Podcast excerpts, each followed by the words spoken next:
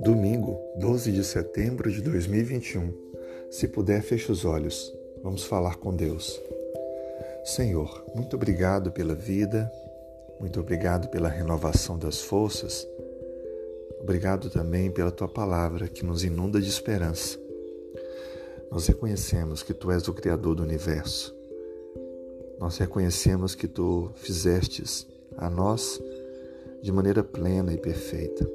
Mas as escolhas humanas afetaram a tua criação e hoje convivemos com o pecado, resultado da liberdade que nos foi dada, uma liberdade que usamos mal.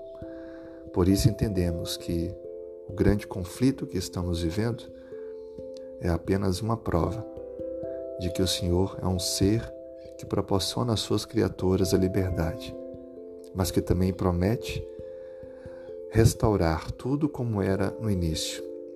E fará isso para aqueles que o amam, para aqueles que lhe obedecem, para aqueles que aceitam pela fé a salvação que é oferecida. E nós aceitamos, Senhor.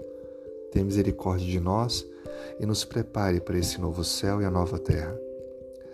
Atenda, Senhor Deus, os nossos anseios para esse dia, nos dê segurança, proteção, abençoe nossa família Aumente-nos a fé e a perseverança. Nos livre das tentações e das ciladas.